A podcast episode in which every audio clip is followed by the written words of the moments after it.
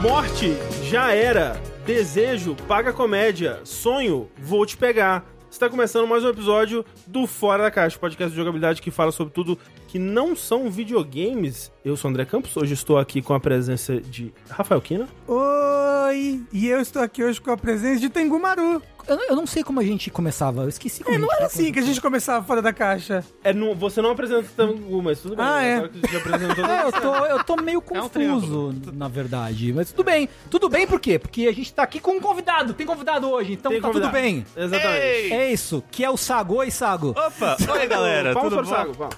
Ah, eu sei, eu mereço. A gente, Sago, que está aqui conosco para um episódio belíssimo do Fora da Caixa. Sago, você que participou agora há pouco de um curtíssimo episódio do DLC Cedilha. bem curtinho. A gente nem ficou uma hora gravando, né? Mas, tal qual você fez lá, apresente-se pro pessoal. Claro, dessa vez eu vou me apresentar menos rápido. Oi, gente, tudo bom? Eu sou o Sago, eu sou um youtuber. Eu tenho um canal de YouTube em que eu costumo falar de anime. Às vezes rola um jogo, ocasionalmente. Videogames, né? Quem diria? Quem diria, né? Poxa, que pipocam conceito. aqui ali. Quem poderia fazer um programa inteiro sobre videogames, né? Sobre Consegue Mega imagi- Man? Consegue imaginar isso? Imagina Não. um canal, imagina um, Ima- uma pessoas que se reúnem pra falar sobre videogames. Imagina. Esse, esse, esse brinquedo de criança. Nossa. Super Mario vai falar o quê? O, Mario pula. Acabou, É? Acabou o canal. Que isso? Que, Tetris? Ah, enfim, eu tenho um canal no YouTube. ah, confiram lá, o pessoal curte. Sago streama também na Twitch e os streams deles costumam, costumam ser muito bons. Os que, Oh. os que eu assisti são todos muito bons. Pô, obrigado.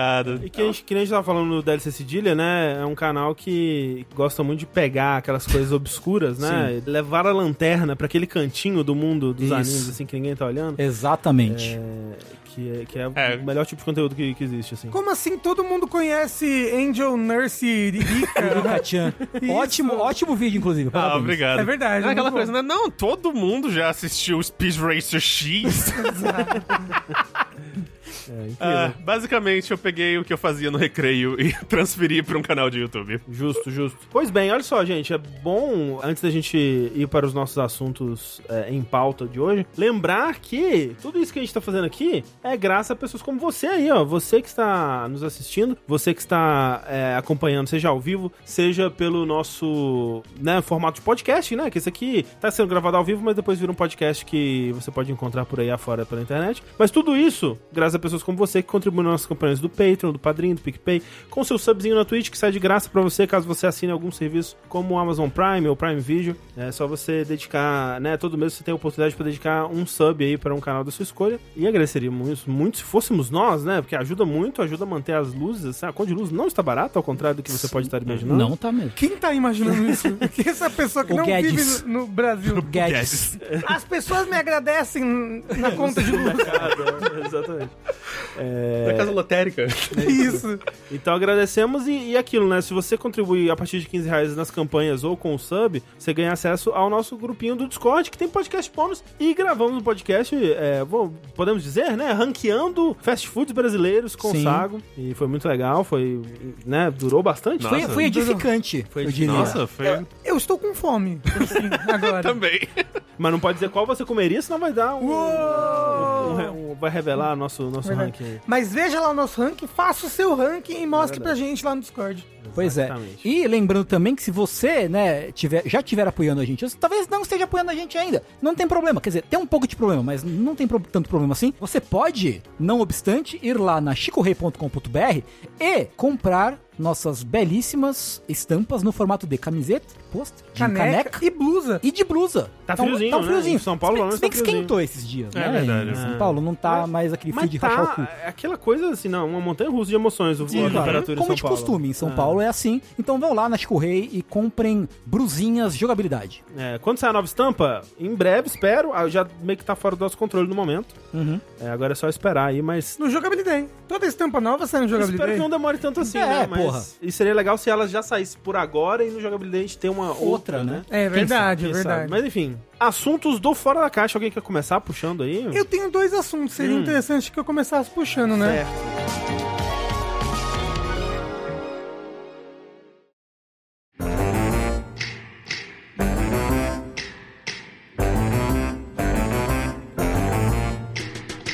Eu, graças a. O que eu posso dizer? Graças à acessibilidade financeira, não sei como é que, como é que fala isso. Consegui comprar um ingresso popular pra assistir Família Adams no teatro, né? O musical da Família Adams, que infelizmente já tá acabando ah, as apresentações. E então, semana passada eu fui assistir Família Adams no teatro. Mas mais do que só ir assistir Família Adams no teatro. Já falei muito né, Família Adams no teatro. Familiares no teatro. Eu fui ver Família Adams no teatro porque Por quê? então, normalmente a Marisa Hort faz a, a Mortícia, né? Nesse musical. Só que nesse final de semana em específico, uma amiga do Alan, que, que é um amigo meu, que faz parte do ensemble da peça, ela que estava fazendo a Mortícia. Hum. Então nós fomos ver, e, e aí a gente conseguiu comprar o ingresso popular, que olha só, o ingresso normalmente é caro, mas você consegue por até 25 reais.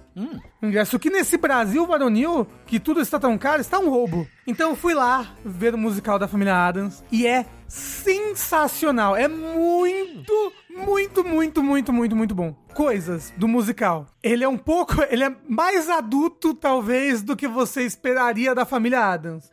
Então, tem coisas como pais pegando as crianças, porque vai.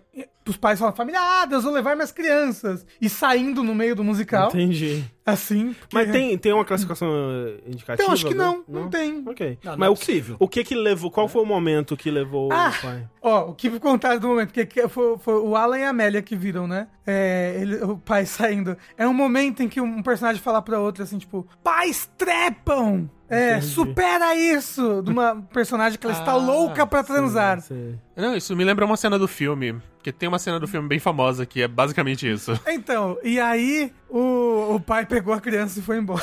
É porque Família Adams, é, a- o, o- originalmente é o quê? É uma tirinha? É uma tirinha É, dos é. anos 40, sei lá. É uma tirinha super antiga. Isso, é, é- essa versão, o musical, então, ele, será que ele é baseado no filme? Não, não, não, ele é uma história própria. Sei. A história do musical é. Eu espero que todo mundo conheça a família Adams, senão é uma família muito esquisita. Uma família estranha, tristeza, Tristeza é estranheza é, tamanha. tra- é tamanha. Isso. São cheios de artimanha. Adams vem aí.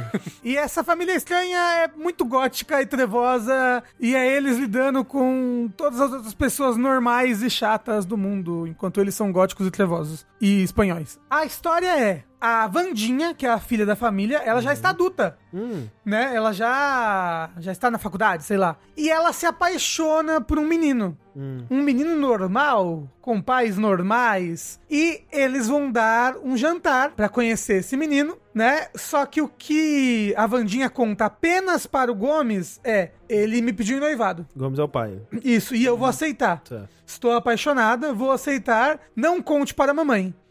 E o Gomes fala: Eu nunca menti pra sua mãe. E ele não consegue mentir. Agora é: como é que ele vai sustentar essa mentira? Como é que vai ser? A família vai aceitar esse casamento da Vandinha? Como é que ela vai lidar com esse casamento? Porque ela é super gótica, trevosa. E o marido, o esposo, o noivo, o pretendente dela é uma pessoa alegre que veste camisas coloridas, sabe? E os pais também, ah, elas adoram amarelo, que é uma cor bonita e brilhante. E a mãe gosta de declamar poemas. Então, tipo, como é que vai lidar? Como é que vai ser esse choque? E é extremamente engraçado. As músicas são muito boas. E, visualmente, é espetáculo do espetáculo do espetáculo. Assim, cara, é impressionante os efeitos especiais. Tem. Acho que o, o mais, o mais importante, o mais impressionante é: tem a casa da família que fica no palco. E é uma casa gigantesca que pesa toneladas. Só que ela roda e abre. Então você tem vários lugares da casa, porque é como se fosse uma casa de boneca. Sei. Sabe, que vai abrindo, então tem vários cômodos da casa. Tem um momen- momento que chove no musical e parece que tá chovendo no palco, assim, de verdade, assim, só que na verdade são contas. São. Ah, sei. Sabe, são contas caindo. Como é que eu falo? Não é, não é matemática, gente, não é. São. É, Qual é grãos, Conta, grãos. São- bolinhas. Bolinhas? Miçangas. Miçangas, São é. miçangas, é, que estão caindo assim, faz o barulho, assim. Cara, é muito legal. E o trovão, nossa, sério, o- os efeitos especiais desse musical, só na abertura, tipo, é, é, é até cômico. Abre uma cortina, aí abre outra cortina, aí abre outra cortina, aí abre outra cortina, aí abre outra cortina. aí- E aí, caramba, quantas cortinas tem aqui? Tipo, não para. Foi o primeiro musical que o Luca foi, né, na vida dele. E ele tava embasbacado com os efeitos visuais das coisas, sabe? As coisas que acontecem. Lo- lo- logo no começo, tipo, a, a Vandinha pega um negócio e atira pra cima, e é como se ela tivesse acertado alguém da produção, sabe? Com o fonezinho fonezinho de ouvido assim, todo ele cai do alto. Ah, pá! Obviamente é um boneco, né? Mas aí Sei. vem alguém assim e tira a pessoa rapidinho. Tem muita quebra de quarta parede, sabe? Interação com a banda, com a plateia. Não, não, não, não, não interação cringe chata, sabe? Sei. As interações legais e eles na atuação errando coisas, sabe? Saindo do personagem. Tipo, cara, é espetacular. É muito bom. Eu tô muito triste que já vai sair já. Então acho que não sei nem sei, mas se tem uma oportunidade pra as pessoas verem o musical agora. Porque é, foda que, tipo, eu, eu- Musicais, no geral, assim, eles costumam ser pouco acessíveis, né? Porque muitas vezes só vão ou pra grandes centros ou grandes capitais, ou, né?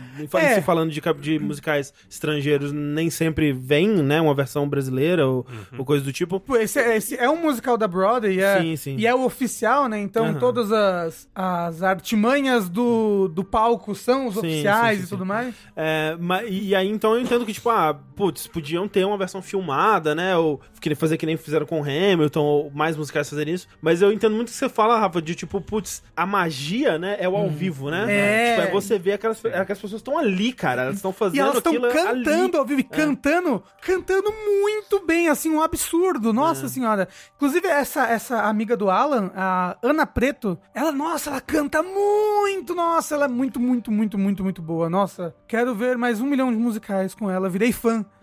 Entrei pro fã clube.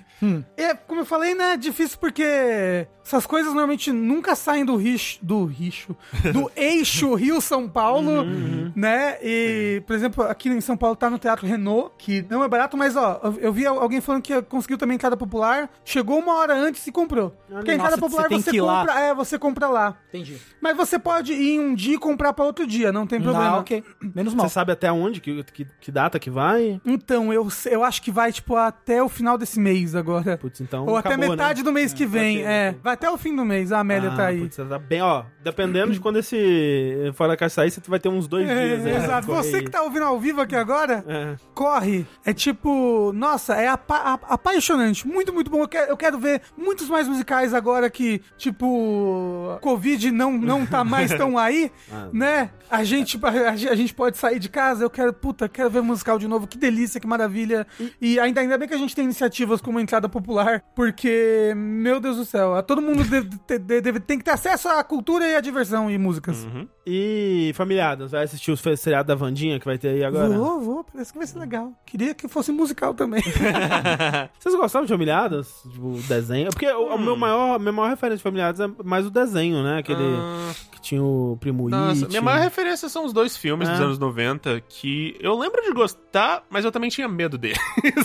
é, é. É engraçado porque hoje em dia eu vejo, ah, ok, a, a mensagem era que, dependente das aparências, né, as, as, as pessoas que estão tentando fazer uma imagem de uma família perfeita e linda e aquela coisa toda, na verdade elas são muito mais disfuncionais do que a família Não, Adams, é, que, né, em- é, embora elas apare- Mas quando eu era criança, tipo, eles parecem meio assustadores e desagradáveis, eu nunca, nunca não gosto da família Adams. não. Mas, mas- Eu, eu amava o desenho quando eu era criança, da família Adams. Você assistiu? Chegou a assistir, sabe? Eu cheguei, mas eu não tenho lembranças. É estranho. Eu, sabe, eu lembro dele, mas eu não lembro de nada. A- Assim, eu também. Eu lembro que eu ia sempre assistir e sempre que passava eu ficava assistindo porque eu gostava muito. E se, e se o desenho do Beetlejuice, eu amava também. E- Outro que eu também não lembro, mas assim. É que tá, que eu, lembro. eu não lembro do desenho. Eu lembro que eu assistia muito Aham. e que tinha uma minhoca de areia, assim, que perseguiu o Beetlejuice, alguma coisa. Aí. Mas eu, eu vi os filmes faz poucos anos, uns 5 anos atrás que eu vi os filmes, que quando eu era criança eu acho que eu nunca tinha visto direito, sabe, pra lembrar. E o primeiro filme é ruim, o segundo filme é legal. O primeiro filme, o que acontece no primeiro filme? E tá, eu não lembro. Quase nada. Não acontece nada, sei lá, no segundo filme acontece um monte de coisa. No segundo filme é, é um plot bem parecido com esse da Vandinha, sabe? É, o, Só que. o, o segundo é o que a Vandinha vai pro acampamento. Isso. É. Isso, Que é, esse é é o bom. mais icônico, é. É. O, é, os filmes são muito horny. Essa família Adams é muito horny. Sim. Né? O, mas uma coisa que eu gostava muito de Família Adams era o seriado que passava no, no Nick at Night. Aquele seriado em preto e branco. Sim. Ah, tá. O, Eu- o Nossa, eu gostava muito. Eu, eu- eu sempre falo do Nick at Night que eu ficava a madrugada varando. É, Dini é um gênio. Nossa. A feiticeira. A feiticeira, a outra que era a Família Monstro. Aham. Também, nossa, Que eu gostava Eu demais. acho que veio antes do- dos Adams, né? Que- É, assim, tá- em tá termos no- de TV. É, talvez. É a família Adams, Agente 86. Nossa, eu gostava demais de ficar no Nick at Night vendo esse tipo de Eu coisa. acho que a família da Adams clássica passava, acho que ou no, no SBT ou na Globo de madrugada, uma coisa assim, sabe? Esse em preto e branco, É. talvez tivesse passado. Eu tenho É, 73 o Rafa é uma anos. senhora. de 70 anos. Assim, é- era muito bom, gente. Eu amava. ah, ah, a- e é que louco, quando eu, eu, eu era adolescente, né? Quando passava isso no, no- na Nickelodeon. E eu, tipo, ai, preto e branco, nossa, não vou conseguir assistir. e eu esquecia, esquecia que era em preto e branco. Eu só tava assistindo, sabe? E Era super gostoso. Sim. Então, Muito porra, foda. Será que tem algum lugar pra assistir hoje em dia? Ah, É, torrent, torrent. né? Torrent, ok, ok. Tá aí por Na, nós, numa né? Bahia de um pirata dá pra achar. Isso. É. Porra, o outro que era Primo Cruzado que passava também, era muito Qual bom. que era esse? Esse eu não primo conheço. cruzado? Ah, era tipo um primo do interior que vai, vai morar com o primo da cidade. Não era é muito legal. Família Buscapé, isso aí? Não. Família Buscapé é os caipiras que ficam ricos, né? Isso, É. isso. Isso. Enfim.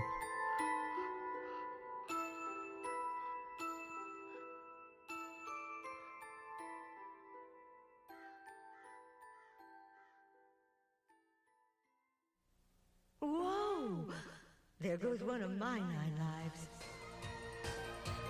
The tail looks like an angel flying higher than a bird. Sailor, Sailor Moon. She's got a life in the sky and another here on earth. Sailor, Sailor Moon. Por falar em velharia, Sago, você tem uma velharia aí que você quer compartilhar conosco? Ah, Foi descoberta recentemente? Ok, realmente. Uau!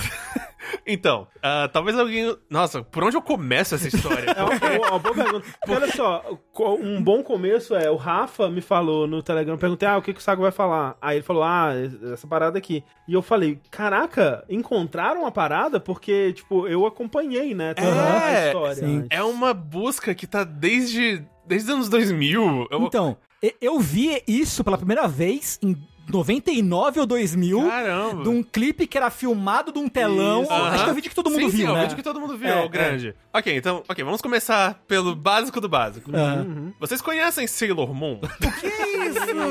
Já ouviram falar de uma coisa chamada Sailor Moon? Esse desenho japonês, garotas mágicas, envolve planetas. A questão é, ok, foi muito popular, etc. Mas alguém descobriu, assim, por volta dos anos 2000, quando começou o YouTube, basicamente, assim, sabe? Nos primórdios do YouTube, alguém postou uma filmagem de um piloto americano de da primeira tentativa de trazer Sailor Moon para os Estados Unidos. Esse piloto americano era metade live action, metade desenho americano. É, Que porque... isso? Mas era desenho americano feito nos Estados Unidos Sim, ou era desenho americano nos feito no Estados- Japão? Feito nos Estados Unidos. Porque a O ideia- traço era bem americano, Isso, era era- bem He-Man. He-Man, exato. Mas He-Man era desenhado nos Estados Unidos? Era assim. Ah, era Thundercats que não era desenhado nos Não, Estados a, Unidos, a né? abertura do Thundercats. Ah, era só nada. abertura. É. Cara, foi lindo, inclusive. Tecnicamente, parte da, da animação do piloto lá de Sailor Moon foi na Coreia, mas naquela época... To... É, os tudo- designs eram americanos. Os designs eram americanos. Inclusive, o Taxidomaster tem um puta queixão quadrado, assim, né?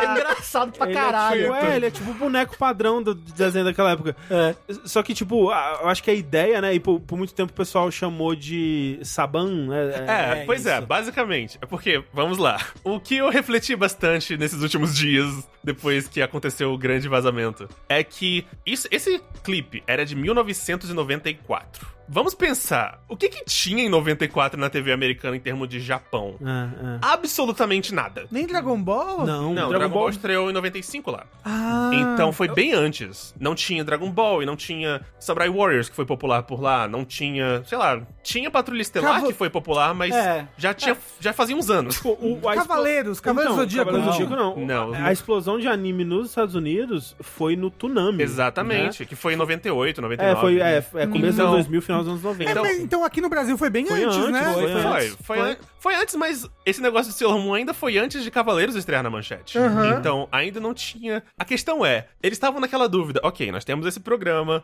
Sailor Moon, essas meninas. Como a gente faz pra dar certo nos Estados Unidos? O que, que veio do Japão recentemente que os americanos estão adorando, que eles estão fissurados, que tá vendendo horrores? Mighty Morphin Power Rangers. Ah. Tinha estreado um ano antes, em 93. E, cara, era tipo, era fórmula, era coisa mágica. Você não tinha que gastar quase nenhum dinheiro e tava trazendo rios de dinheiro. As crianças não aguentavam tanto. Então eles pensaram, poxa, tá aí. Eu acho que Power Rangers é um bom formato pra nós trazermos Sailor Moon pros Estados Unidos. E essa, essa ideia do de dividir, né, meio a meio, talvez alguém não saiba, né, mas foi justamente isso, né, que tipo, os Power Rangers é, tinham os Sim. atores americanos e aí quando ia pra luta cortava pra cenas do é, Jill Ranger. Jill né? Ranger, isso. Aham. É, fazia essa mescla aí, tipo, é uma ideia parecida, só que ao invés de cortar pra, pro, O desenho pro, pro japonês, anime, né? né, É. eles iam fazer um anime, um desenho novo, né? Sim. Eles realmente. Porque eles. Eu não sei. A minha, a minha opinião é que talvez eles tenham olhado pra Sailor Moon original e falado: Isso é meio estranho. Essa menina de Talvez. 14 anos namora com um cara de 20. Então, vamos. Essas duas são lésbicas.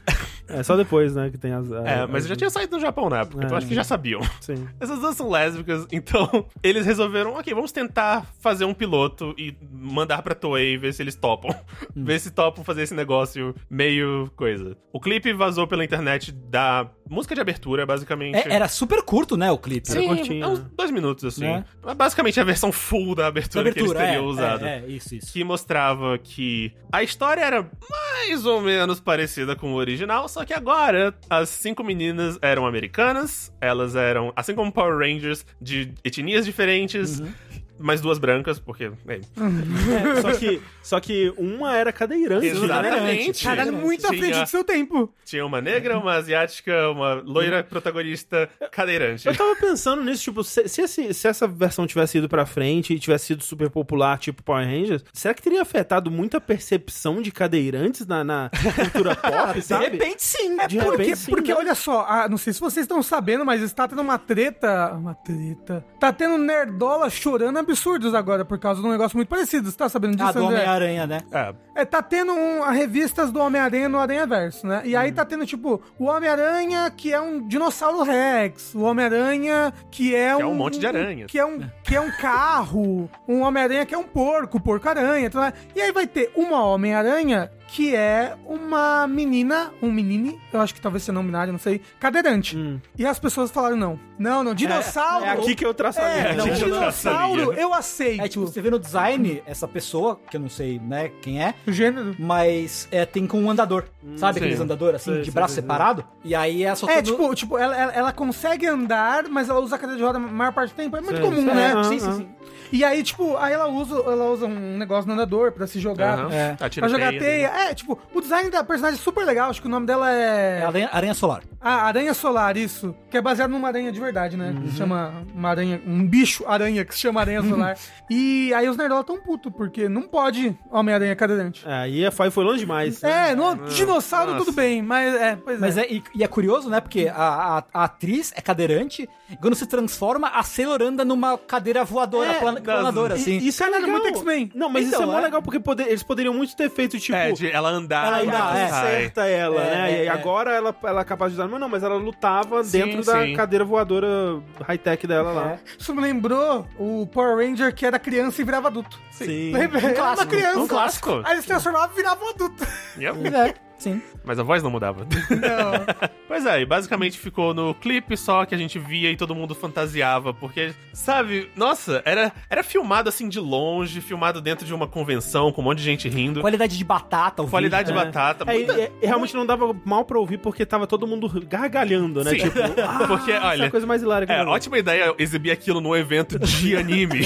Sim, sabe? E Onde quem todo... exibiu isso? Quem, quem, quem vazou isso? Pois é, provavelmente foi, foi a Toei, sabe? Olha, os eventos antigamente eram bem pequenos, eles exibiam Hum. o que tinha. É, então, porque, tipo, a, a- a- né, quem vazou esse, o, o vídeo, que é o motivo do Sago tá falando disso, fez um documentário também, Sim, né? sim. E, de acordo com essa pessoa, pelo menos, esse vídeo original é de um cara que trabalhou na, é, numa, numa ferramenta de 3D que, porque na transformação Porque parte da 3D, transformação né? é 3D. E, e pra época era muito, né, noal, que, que coisa. Então é, foi- Era os anos 90, a gente adorava É. 3D. Win. e- O, o Digimon, um que eu diga. E aí essa pessoa deu, esse artista deu uma- essa palestra numa, confe- numa convenção de anime e, tipo, sei lá, tinha no HD dele lá dois minutos Ah, e decidiu aham. passar, sabe? Uhum. Parece Não, mas que foi isso. a questão é que ficou nessa lenda por muito tempo, porque ninguém sabia nem se era real. É. Ficava muito. Será que isso é tudo um grande. Sei Delírio. lá. É um grande delírio, é um grande troll. Uma pegadinha de 1 de abril, Pois né? é. Ficava aquela coisa, ok, existem esses dois minutos de abertura, mas existe a lenda de que tem um episódio inteiro, né, por aí em algum lugar, Exatamente. né? E foi muitos anos de pesquisa e de entrevistas, de caçar as pessoas. E do nada, assim, do nada, essa semana agora, ah, acharam. Olha que legal. Que Como loucura. assim? Quem achou? Onde Pois é. estava? Quem achou foi, foi uma pessoa do YouTube. Foi a Ray. Ray- Eu sei que o nome o verdadeiro dela é Raven Simone. que É, é, Raven Simone. maravilhoso, amo. Isso. Vou na- Ela fez um vídeo, assim, dois vídeos, na verdade, né? Sim. Imensos. Documentando a busca. Raymona. Raymona, Raymona. isso daí. Que ela, é, inclusive, tem outros vídeos que eu, que eu gosto bastante, que é sobre o... Mídia Perdida, né? Ela Sim, fez um ela- sobre o jogo do... Da Garotas Malvadas. Garotas Malvadas, é que, tipo, é, é um jogo que chegou a ser anunciado, mas que nunca foi lançado, né, Aham. e tal. Mas é, ela basicamente ela fez uma grande pesquisa, muitas, te- muitos telefonemas, e no Sim. final ela descobriu que o material estava na biblioteca do Congresso americano, que tinha sido mandado lá pra copyright, esse tipo de coisa. Então foi super tranquila, teve que arranjar a assinatura do responsável, que já tinha sido entrevistado por uma outra pessoa, o que também estava na busca, e um pouco tempo depois, lá estava, com ela, todos os 10 lindos minutos São 10 minutos só o São 10 episódio? São. Não, e, e realmente parece um piloto pra vender o projeto, Exatamente. sabe? Não, não, totalmente. Eles- Isso não foi feito pra ser visto por pessoas É. normais. Isso foi feito pra ser visto por É, acionistas. porque nem, tem, nem é um plot fechado, é só Não. é uma explicação do plot, Sim. um- mostra um pouco de desenho, um pouco do live É, é action. uma ideia do que um episódio É. seria se você investir mais nele. Aham. Que eu, eu não tenho como. Eu não tenho palavras. É tão, tão maravilhosamente. É ruim. incrível, é incrível que isso exista, né? Tipo, É incrível que isso muito bom, exista. cara. Que, que bom que alguém se deu ao trabalho de perdeu aí meses da vida nessa Sim. investigação pra gente Porque ter é esse uma vídeo. cápsula muito daquela época. Sim, é muito, exatamente. muito. 94 está encapsulado nesses 10 minutos. Muito. Tantas coisas maravilhosas nesses clipes. Elas fogem do espaço sideral e um segundo depois elas já estão tipo, gente, baile! Baile da escola, gente! E aí depois, tipo, ah, o gato chega assim, meninas, a. sei lá, quem está atacando a colônia de Júpiter. Aí elas, droga, vamos perder o baile por isso. E a, e a maravilhosa fala da Sailor Venus: se eu quebrar uma unha, vocês vão apanhar muito. O que é. Nossa, eu não consigo. É assim que meninas se comunicam. Exatamente. É, tipo, eu acho que na parte live action não tem uma fala ou diálogo que não seja sobre. Ah, eu vim pegar um batom. Ah, é porque os meninos. Ah, é porque não sei o quê. Exatamente. To- todos eles. Todos eles. É, é tão tipo, nossa, isso nem parece que foi escrito por um branco de 40 anos.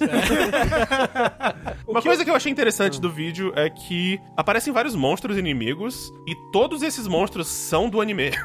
Eles pegaram os designs e redesenharam eles um pouquinho, mas é interessante. E algumas poses também são exatamente iguais como elas são no anime. É, então, As até poses tipo. dos ataques. É, então, questão de ataque, né? Tem a- a- nesse episódio que tem aí, né? Ela finaliza o monstro jogando a tiara, né? Ela pega a tiara E é a mesma pose. Aliás, É. acho que reciclaram até o mesmo background do anime. Pá, né? Que. É, por que, que elas estavam dançando agora Porque no elas clipe? são meninas. Porque elas estão se preparando pro baile e meninas dançam quando elas se preparam pro Ah, baile. entendi! E aí ela vira um desenho animado. na Exatamente. Nesse caso, a transformação transforma elas em desenho. Cara, tipo- Aliás, uma observação que eu achei fascinante no documentário, que um dos entrevistados comentou que foi a exigência de alguém de cima, talvez a Toei, que a transformação tinha que ter rodopios. Tá certo. O Moon tem que girar. Certíssimo, certíssimo. Tem um elemento sobre Sailor Moon que a gente vai manter aquelas precisam girar. Você não está entendendo. É. E assim, uma, uma coisa que eu acho muito curiosa é que eles tentaram dar uma justificativa do porquê que é Sailor Moon. Exatamente. né? Porque, tipo, ah, por que, que no original é Sailor Moon? Porque elas usam uniforme de marinheiro, que é Exato. um uniforme escolar. E- ah, ok. É. Porque é o uniforme escolar. Por quê? Ah, porque é o fetiche, né?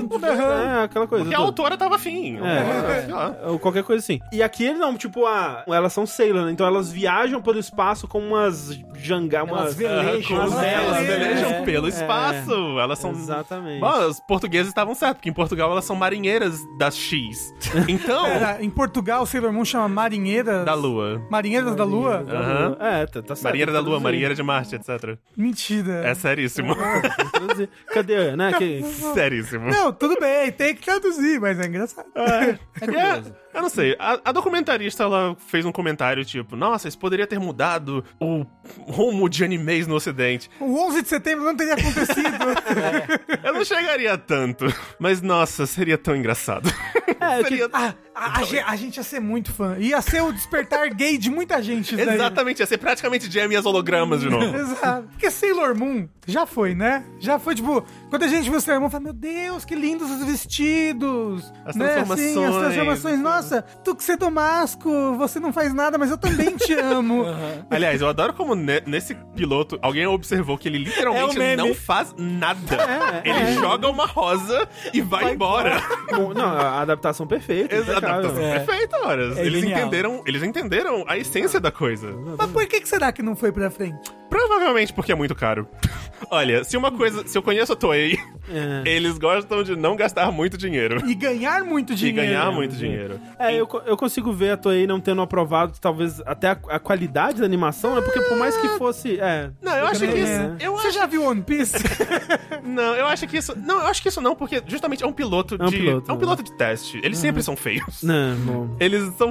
Ele até falou, foi feito com um orçamento ridiculamente baixo. Provavelmente foi o preço mesmo, dublar é muito mais barato. É. no final das contas, Sailor Moon Deu certo. deu certo, né? Tipo, a gente conhece. Dublagem tá aí. deu certo e tal. E nos Estados Unidos, o anime, ele foi bem importante, Foi. né? Ele, é, é, talvez até mais do que aqui no Brasil, não sei, mas é, tipo, tem, muita gente tem o Sailor Moon lá como, ah, foi minha primeira exposição a anime, Uhum, né, é. e tal. Então, acabou que deu certo, sim. Sim, mas. Ah, é tão bom que agora nós podemos ver isso Sim. e viver no mundo, no universo do se. e se, gente. Muito, muito Que- Eu quero ver qu- quais vão ser os primeiros cosplays de Sailor Moon americano. Caralho, é verdade! Que a gente vai ver na Nossa, eu já vi. Eu, eu lembro que tem uma conta na- no Twitter, uma, uma. É uma desenhista que ela faz artes tipo estilo anos 90. E ela já fez da Sailor Moon, da Saban Moon. Fantástico. E é lindo. Incrível, incrível. Ah, e eu preciso dizer, apesar de todos os pesares, a música de abertura desse desenho pega. Ela, Boa. Fica. ela é extremamente pegajosa. Sailor Moon! Cara, gruda demais, gruda, Gruda muito. forte. Gruda. Ô, o pessoal sabia fazer uns jingle furioso nessa época. Ah, sim, sim. Ainda mais esse aqui deve ter sido feito, tipo, em menos de um dia. Exato. tipo, "Ei, escreve uma música aí. Go, go. Co- co- Como é o nome da série? Sailor Moon. Sailor Moon. Dum, dum, Sailor Moon. Bom, o, o, o jingle do Power Rangers era literalmente Go, Go, Power Rangers! Tanana, go, go, sabe? Ah, não. É, O Thundercats também ficava cantando Thundercats. É, Go, isso. go, thunder, É, thunder, isso, era igualzinho. É isso, né? A pessoa criava o jingle nessa época. A pessoa, você tinha uma Só tinha uma Ela pessoa. pegava o nome dos negócios e cantava. Era isso. Teenage Mutant Ninja Turtles. Caralho, Ninja Turtles. Aí, ó. Galera era boa. Alguém sabe dizer por que a qualidade das animações japonesas eram infinitamente superiores? Eu não sei. Tipo, eles Ah. economizavam muito Pois também, é, né? tecnicamente não eram, mas é. Ah. porque os japoneses, eles têm uma técnica que eles aperfeiçoam há décadas Ah. de fazer, tipo, animação limitada, porém estilosa. Exato, exato. Eles sabiam onde travar as batalhas deles e onde não, né? É, a- onde botar o dinheiro e onde não. É, tal- Exatamente. talvez isso até venha de mangá, até, porque em mangá, se comparar com, pelo menos antigamente, assim, cenas de, de ação e batalha e tal, elas parecem muito mais dinâmicas em mangá do que em quadrinho eh, norte-americano, né? Então talvez seja uma tradução que vinha É, desde daí, provavelmente. e... Não, mas é porque, tecnicamente, desenhos americanos sempre foram e ainda são mais caros do que os animes. Ah, sim. Todos eles. É. Eles custam muito mais. Ah, tá, o fato de que não pagam os desenhistas no Japão ajuda um pouco. Ah, é, também tem isso, né? Não que os americanos paguem super melhor.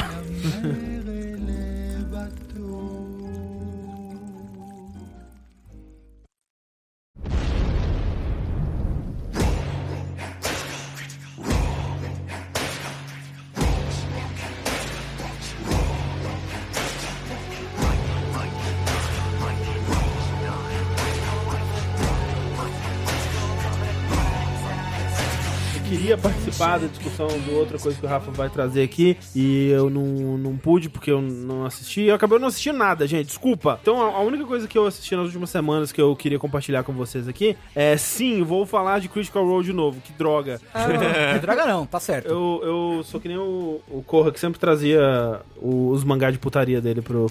Mangá de putaria. E Critical Role é uma putaria. É, mas então, uma- eu vou trazer isso daqui porque eu não vou falar da, da terceira campanha, né, que eu já falei, mas eu vou falar sobre um ponto de entrada novo que existe em Critical Role, que eu acho que sempre que eu falo, né, das vezes que eu, que eu comentei sobre, falei da minha jornada com, com a série, né, e pra quem não sabe, né, introduzindo pra quem nunca ouviu eu falando sobre Critical Role, é uma série de actual play que eles chamam, né, que são pessoas sentadas numa mesa jogando Dungeons and Dragons, o RPG de mesa, né, quinta edição, tal qual a gente fez durante um bom tempo com jogabilidade e pretende retomar em breve Sim. com o jogabilidado, né? E durante um tempo, não sei se atualmente eles foram, eles quando, quando vazou aquela aquela lista dos canais que mais davam dinheiro da Twitch e tudo mais, eles eram o número um, né? Então é uma parada muito grande, são os maiores, né, atualmente e tudo mais, né, é nesse nesse ramo Ah. do Os jogadores do jogabilidade são dubladores, né? Do jogabilidade? Do jogabilidade, não. Do Critical, Do Critical Role. Role. Eles São- são atores, pelo menos. São atores, né? São atores de voz e... Ator é, de voz, principalmente, mas é, atores no geral. E sim, Sim. eles estão, eles estão, tipo,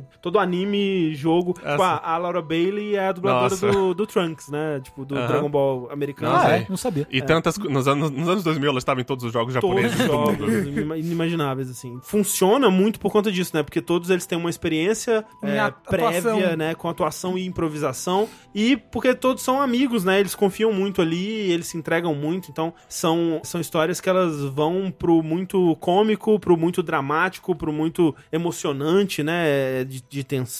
Realmente é, é uma das minhas experiências narrativas favoritas que eu tive nos últimos anos aí, desde que eu comecei a assistir. E toda vez que eu falava sobre Critical Role aqui, as pessoas perguntavam: ah, qu- qual, por onde que eu começo? Eu começo pela primeira campanha? Eu começo pela segunda? Nossa, mas é tão grande, né? Como é que pô, parece um investimento de tempo tão gigantesco? Os episódios são quatro, às vezes cinco horas de duração e, e são centenas de episódios, né, por campanha. Então, é realmente uma barreira de entrada muito grande. Mas, olha só, eu tenho pra dizer aqui que quem tiver interesse, curiosidade de saber, tipo, será que eu gostaria disso? Será que eu vou me interessar? Eles terminaram, já tem um tempo, né? Eu que tô atrasado é, em falar sobre isso, mas eles terminaram uma campanha fechada dentro dela mesmo, que é desde o começo da, da terceira campanha agora, eles estão fazendo o que eles chamam de Exandria Unlimited. Com Ou Exu. Exu, a sigla é Exu, Exu! que é muito bom. Que é uma série onde eles convidam GMs, né, mestres de, de outros lugares, é, pra, pra, como convidados, pra mestrar um spin-off dentro da história, né? Uma, uma história em uma outra época, em um outro, um outro contexto, com outros personagens. E a primeira teve resultados questionáveis ali. Eu, particularmente, não gostei tanto assim, mas essa que teve mais recentemente, que foi a Calamity, é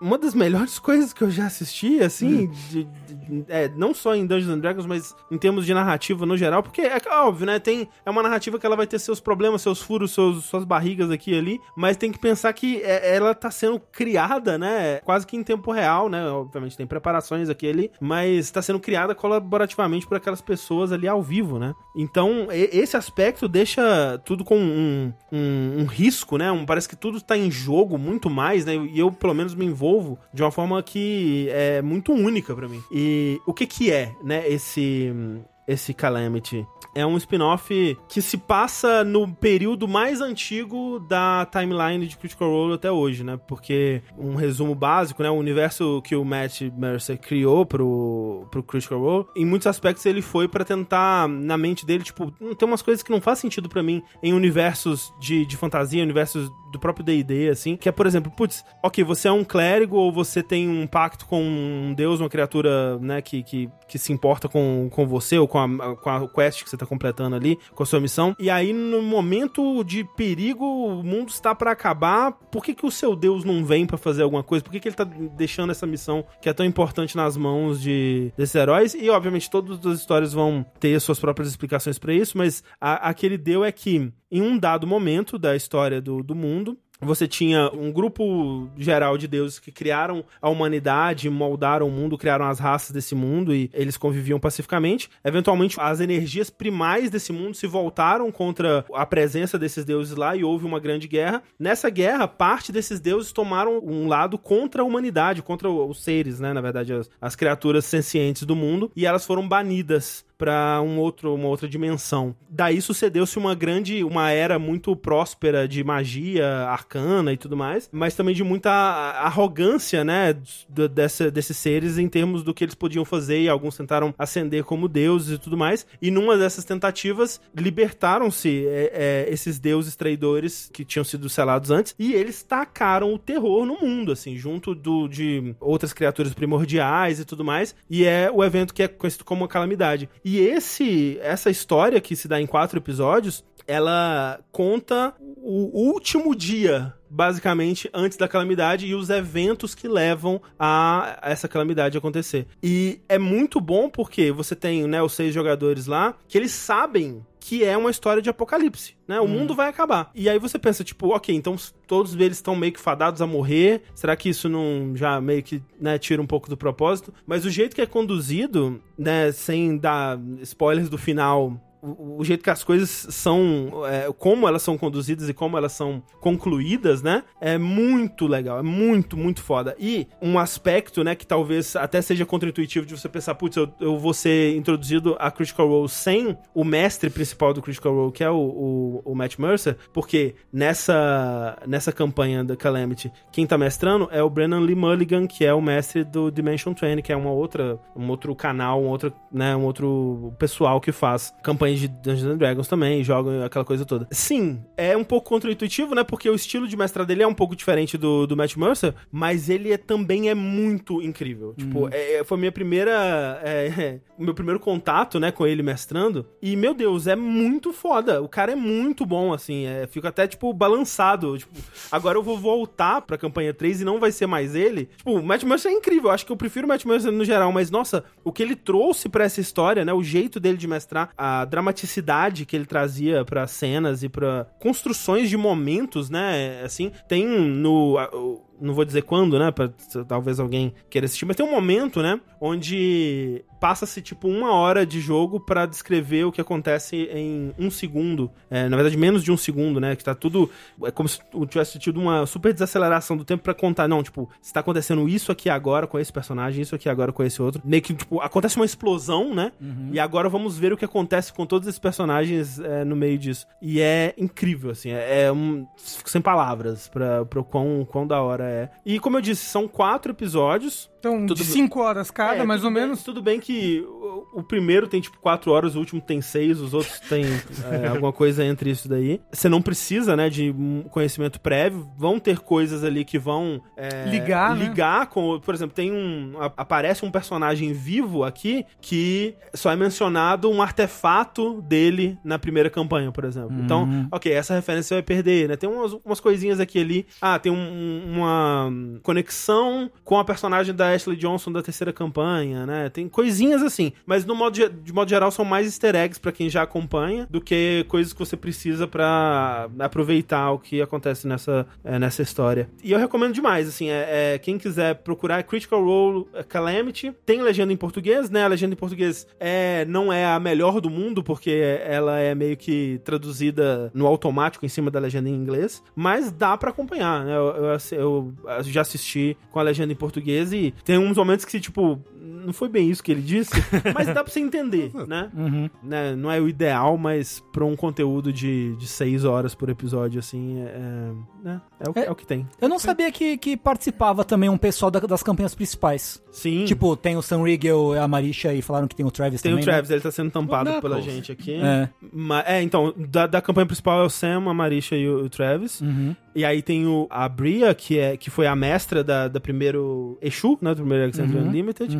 Ah, pera, esse- então se eu for procurar, eu não tenho. Não, eu tenho que procurar Calamity. Ah, tá bom, Isso, isso, isso. Aí tem o Lu, que é do Dimension 20, e um outro cara que eu nunca tinha visto ele em outra campanha, que eu não. eu esqueci o nome dele, mas o personagem dele é incrível. Nossa, to- todo mundo tá. Nossa, o personagem do Sam. é, tipo, É. aquelas coisas que o Sam fazia, na- porque o personagem dele é bardo de novo. Ah, sei. É um bardo com Warlock, eu acho. Aham, aham. É Luiz Carazo, disseram ali. É, eu, não, eu não sabia quem, quem ele era, mas nossa, o personagem dele é incrível. A Bria, que eu não gostei tanto dela como mestra, é fantástica é, como jogadora nessa, nessa campanha. A Marisha tá incrível. O personagem do Travis, puta que pariu, é foda. O personagem dele é um, é um detetive, é como se fosse um detetive noir, assim, só que ele é Aham. um. aquela raça que é um pássaro. Sei. É, Crenco. Rito? não é, É o- é o que Não é o Kenko, não, é um outro, não sei. É o que ara, Aracroca? É. Aragorn? Pode ser, que tem uma raça de, de pássaro que é, É, ara, Aracroca. eu não sei qual que é a raça, mas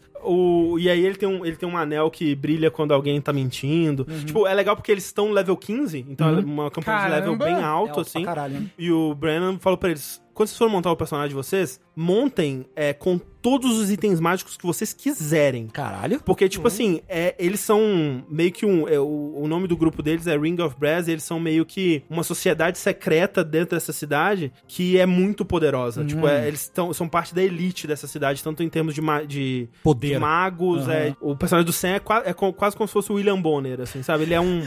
um, um, jor- um jornalista muito conhecido. Entendi. assim, Ah, Ah, muito conhecido. É. E com, e com uma plataforma muito, né, é, Evidente. Difundida, né, difundida. exato. aham, aham, aham. Enfim. Nossa, é muito legal. Muito foda. Recomendo demais. É, Critical Role Calamity.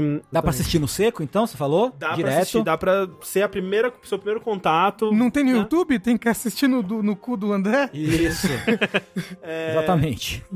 E, como eu disse, vai ser estranho porque o estilo de, de mestre vai, é, talvez você fique órfão do, do Brennan, mas se gostar tanto do Brennan assim, tem a própria campanha dele, né, no Dimension Você, Trend. Você assistiu? É. Não assisti ainda, mas... Pode crer. Porque Mas eu, você tá indo agora então assistir isso daí, essas outras eu coisas. tenho aí. vontade, mas o foda é que eu não tô nem em dia com a campanha 3 ainda. Eu tô... Então vai assistir a campanha 3. Ah, sim, é o que eu pretendo. ainda. Agora. Agora. É isso. Tchau, gente.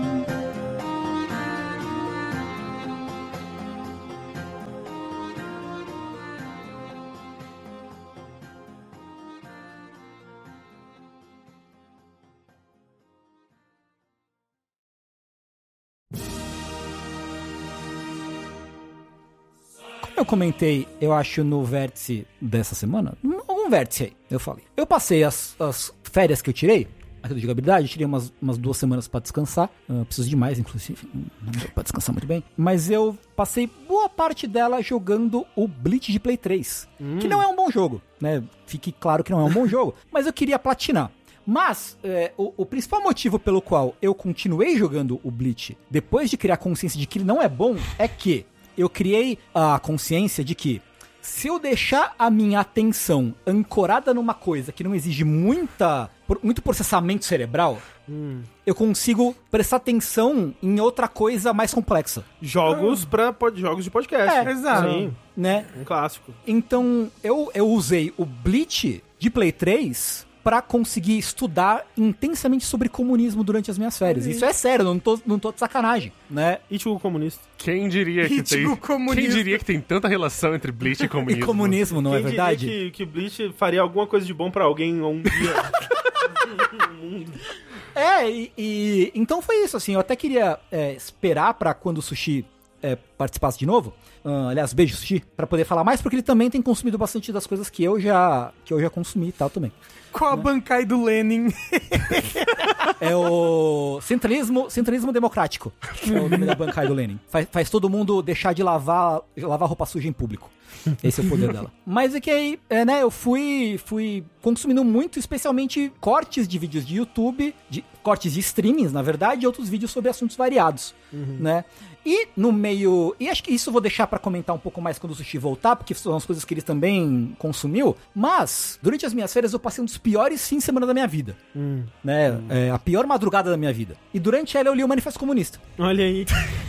Espero que não sejam vez? coisas relacionadas. ok, ok. Pela primeira vez. Sabe, é tirar uma coisa boa de uma situação ruim. Exatamente, entendeu? Eu tava muito. Eu, tava, eu passei uma madru- madrugada eh, em claro, não consegui dormir, tava, tava mal pra caralho. E aí eu falei, hum, eu baixei o Manifesto Comunista no meu Kindle. Eu vou ler o Manifesto Comunista. Agora parece uma boa hora de me, inclu- me- me- me instruir sobre o comunismo. Você leu inteiro? Sim, ele é, então, aí que tá, ele é curto. É curto. Em uma hora, uma hora e meia você mata ele. Sim. Porque ele foi escrito, né? Ele foi escrito pelo, pelo Marx e o Engels no fim da década do século XIX, né? 1800 e qualquer coisa, né? Ele, e ele foi feito pra ser entendido pelos trabalhadores. É verdade, o capital que é grande. É, O capital é capital, gigante. É, eu às massa. vezes confundo. Capital é, pra, é pra quem levou- já levou a sério Isso. E tá, É. tá querendo drogas mais pesadas. Exatamente, exatamente. E então ele foi feito pra.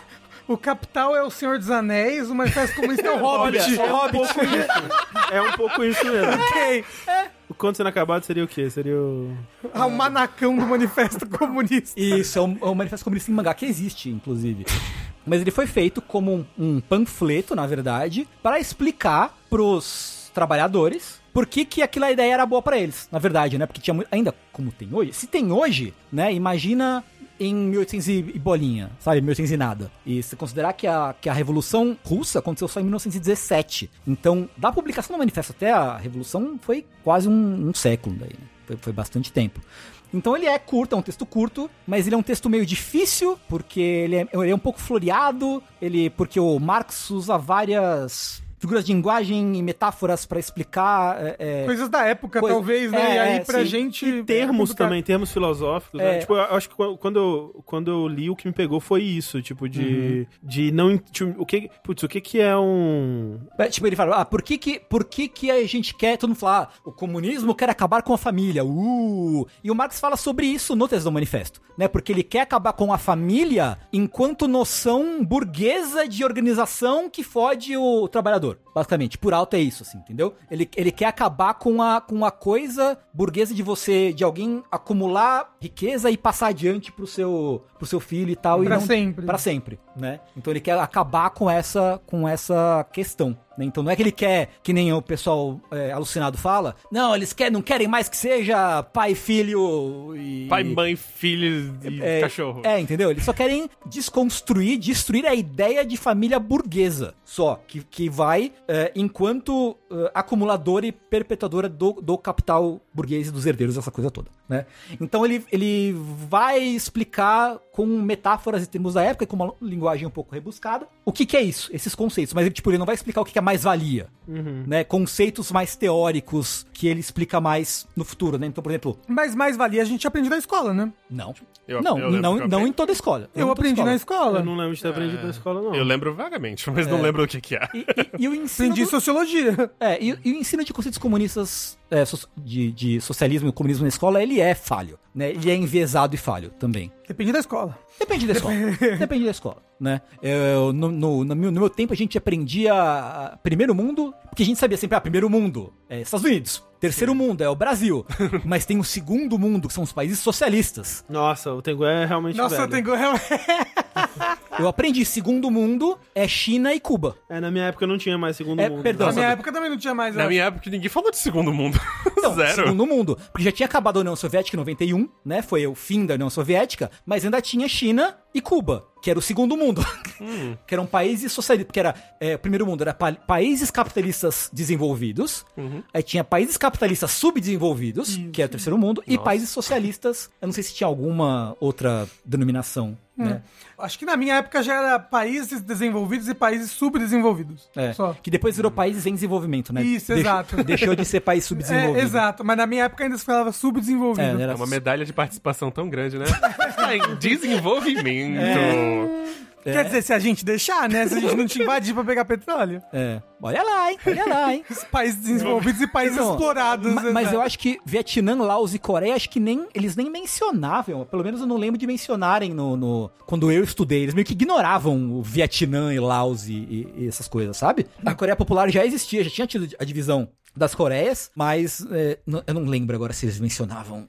Não era um bagulho que tava tão em voga quanto é hoje em dia, assim, é Coreia Popular e Coreia do Sul. Então é, é um texto muito interessante, porque ele é, tipo, curto, assim, ele é, ele é denso, mas que nem eu falei, em uma hora, uma hora e meia você mata muito rápido, né? E você pode, obviamente, voltar e reler pra tentar absorver melhor conceitos que você não tenha pego da primeira vez. E ele responde muitas coisas que o liberal safado. Exato, isso que é importante, né? É, Tipo, É, é impressionante pensar que, tipo, putz, essas perguntas que, o- que o liberal safado tá fazendo hoje, Em lá já 2022, tava, Tá, tá né? tudo respondido. No ano de Nosso Senhor 2022. É, já tá respondido, né?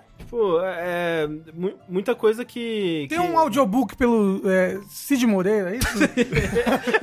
não tem não pra gente Não, é, ouvir. esse é a Bíblia. É verdade, é. Tentando confundir assim, né? Mas... Assim, eu vou te falar que Jesus é bem comunista na Bíblia. É hein? super, extremamente, verdade. com certeza. Com certeza. Mas com certeza tem, deve ter várias versões de audiobooks por aí Ah, afora. imagino que tenha, nesses imagino que tenha.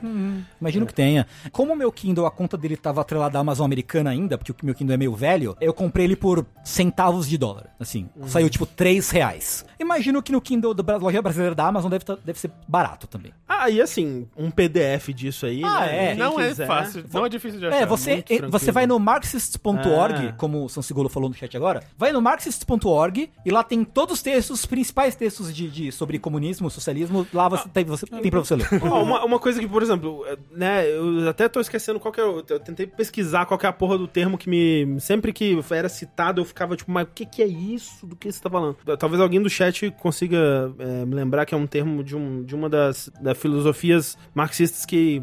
Ele tá até te- usando isso pra ir contra o socialismo utópico Sim. de, de antes. De antes. A dialética. é eu não sei opa. que, que porra que é uma dialética. Pelo menos, é tipo assim, talvez hoje em dia eu consiga dar uma, uma noção básica, né? Mas quando eu li, eu falei, como é que porra de, de- Aí eu olhava no dicionário, mas não tá. Não, é- não faz sentido isso. Porque realmente você precisa ter um, um, um, um pouquinho do conhecimento filosófico prévio é, de, né, do que, que é o- os hegelianos, né? Hegel e aquela coisa toda. Mas, ó, uma coisa que me ajudou muito recentemente, Uhum. e eu imagino que você assistiu muito a isso também, são os vídeos do Ian, né? Do, Sim, do da Soberana. Pública.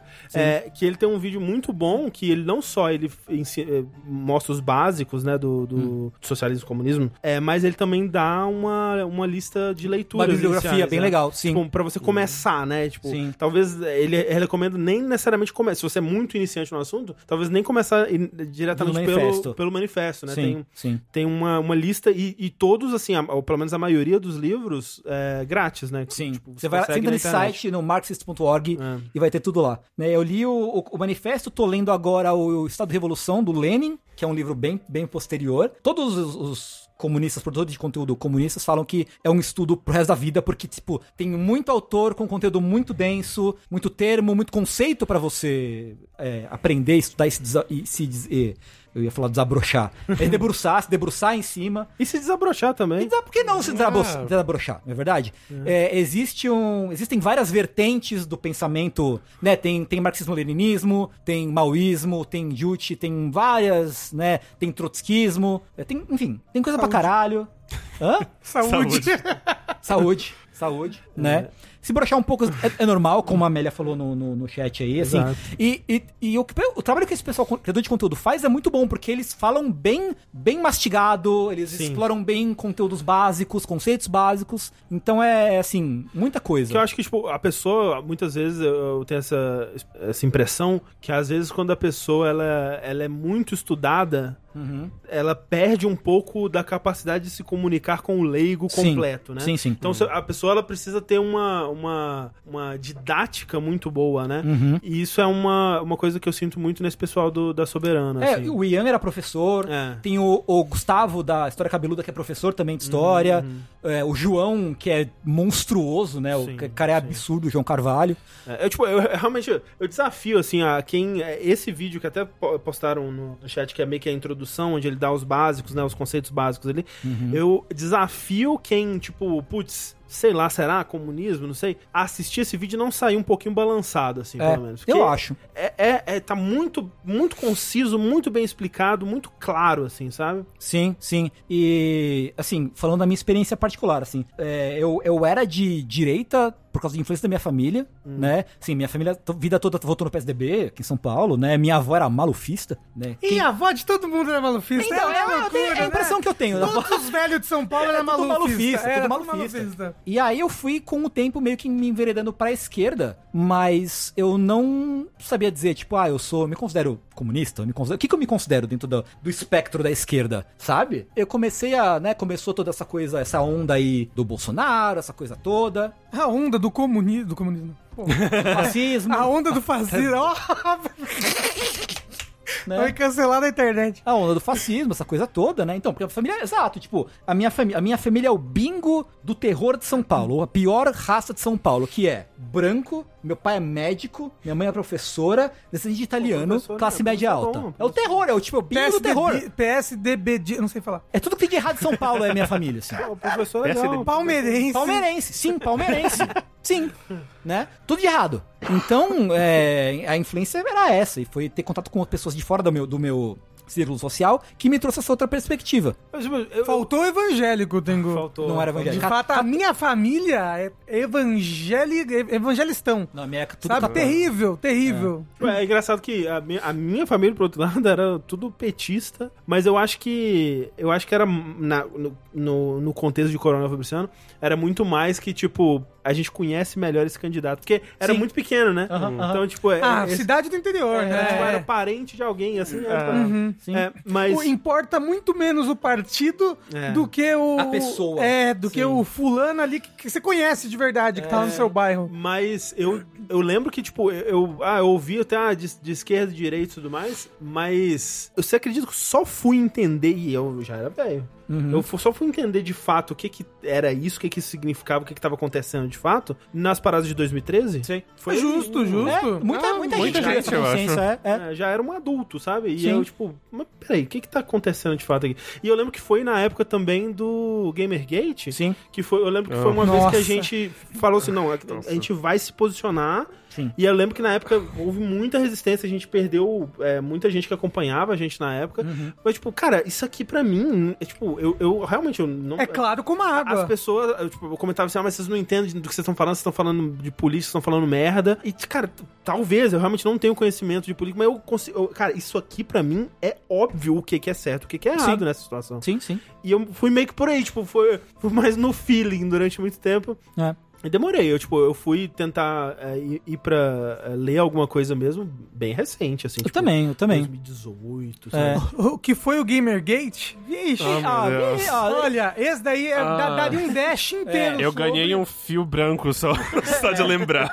O, o Sago falou Gamergate, eu vi aqui. Uh, Mas, assim, pra mim, o processo mais recente, assim, eu, me- eu me vi entrando pro espectro mais de esquerda, mas pra mim, isso já tem um tempinho, mas pra mim o processo mais, mais recente foi de radicalização, né? Porque, ainda mais com a onda do fascismo, como o Rafa falou, ho- hoje em dia eu acho que, assim, pra mim é muito claro que ou, ou a galera se radicaliza, ou não tem o que fazer, ou não vai ter jeito assim, tá ligado? Por radicalizar, eu digo ir realmente pra, pro, pro, pro comunismo, pro bagulho mais de, de esquerda revolucionária. Eu sou Sabe? um reformista sujo ainda. Você é um reformista sujo? Eu sou, eu sou imundo. Triste. Mas um dia, quem sabe? É, não, mas eu, assim, eu, eu para mim, é, é, quando eu comecei a, a pensar, a racionalizar esse processo de, de radicalização, pra mim tava muito claro que o bagulho não. Pra mim é, tem que ser esquerda, ou é esquerda radical ou é nada, assim. Uhum. Né? Porque depois que você, né, que eu comecei a estudar, pra mim essa foi a, a, a, a, É a so- conclusão. a conclusão a qual eu cheguei. É, não, é, a Né? conclusão, ela, tipo, o que me, o que me mantém é, um pouco acuado ainda é que eu- dá um, dá um medo, né? É- é assustador, É um sim. pouco, é, tipo, real, porque quando você, quando você, quando você tem que, se, putz, eu, eu vou ter que confrontar essa verdade que, de fato, parece que é o, é o único jeito, né? Não tem, não tem um meio termo, de fato, possível quando você para pra pensar. Uhum. E aí, às vezes, você fica, tipo, ah, eu, esse pau, eu não vou nem pensar nisso aqui não, porque é meio assustador. É um pouco E assustador. aí você entra na sua É, é caverninha bem e- assustador, na verdade. E, e depois, o foda é que, assim, depois que você começa a ver algumas coisas, a, a comparar e analisar alguns discursos, você começa a ter raiva das pessoas. Na- é. Tipo, hoje, eu quero que a Gabriela Prioli seja catapultada, por exemplo. por exemplo.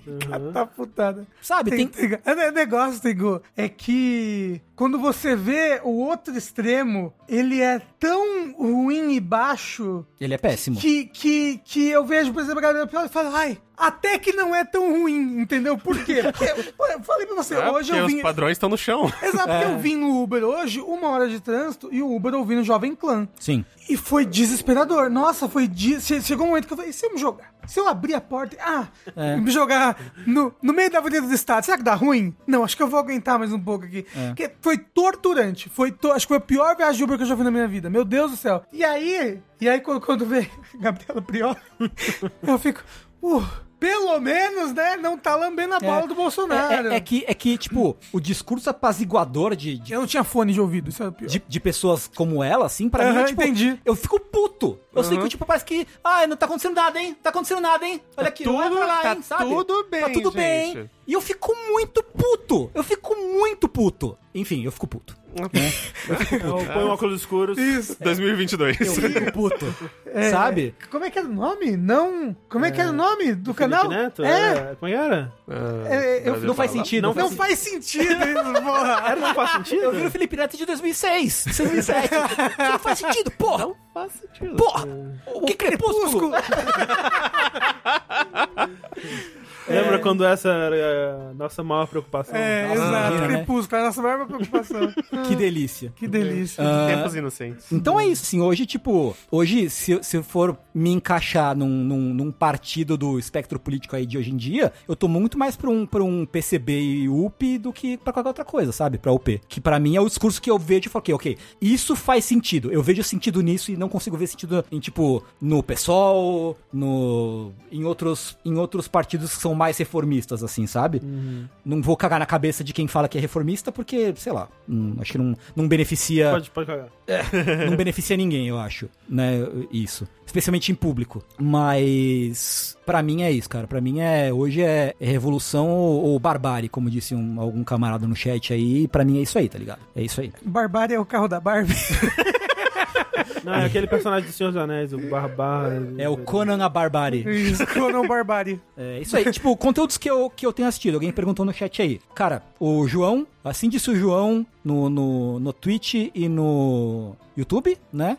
O mesmo João do Decreptus, Sim. né? O Ian O Neves. mesmo, o mesmo João do Linha Quente. Do Linha Quente, Exato. de um Linha Quente. De um Linha Quente né? 2007. É, o Ian Neves, que é do História Pública e faz parte do Soberana, que é um coletivo super legal de criadores de conteúdo, né? E o Gustavo do História Cabeluda. É, e, São mais, os que eu mais assisto. e pra live mais voltado pro, pro, pro nosso mundinho aqui, o, o Gamer de Esquerda, né? Que Gamer de Esquerda, aqui. que também é que também é da Soberana, né? E também faz um conteúdo super legal. Eu não sei, ele, eu não sei se ele tá streamando tanto hoje em dia, mas ele tá publi- publicando bastante conteúdo no TikTok, no Instagram não, mas no TikTok bastante. assim. Tem- aliás, essa galera tem muita gente publicando corte no TikTok, que é um- uma maneira legal de consumir esse tipo de conteúdo, assim. Cara, linha quente 32. Quantos mil anos isso? 2016, nossa. Ah, eu Ah, o achei que era João- 2017. O jogo da Soberana, que legal, não sabia que ele tinha entrado pra Soberana, não. Hoje, pelo visto. A não ser ontem, ontem. Ah, que maneiro. Que legal, que legal. Muito legal, muito legal. É, então é isso aí, venceremos.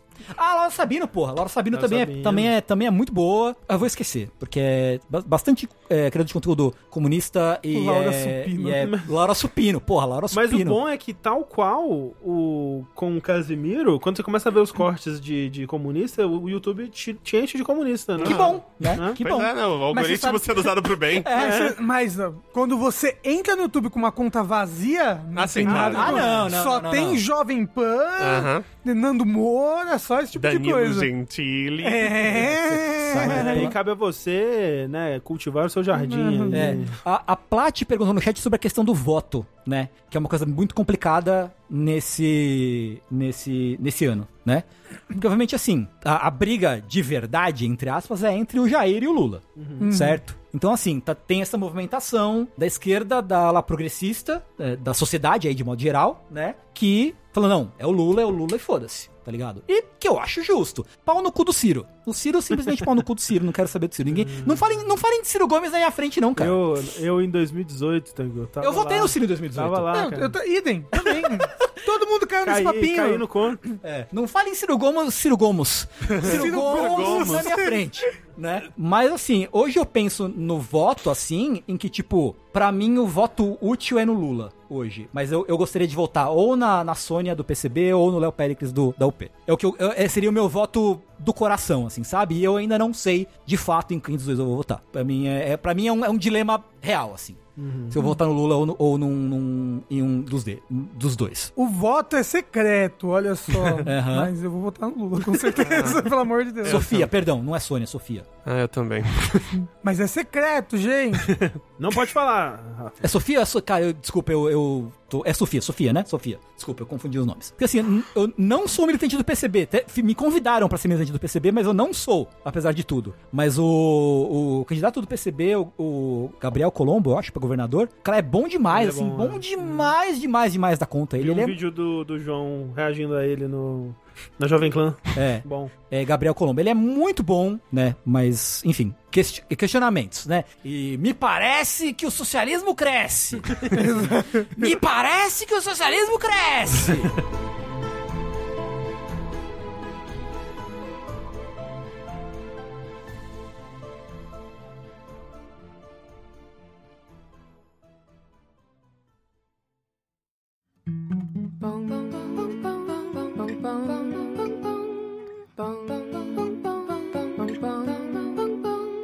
Sabe o que mais cresce, Tengu?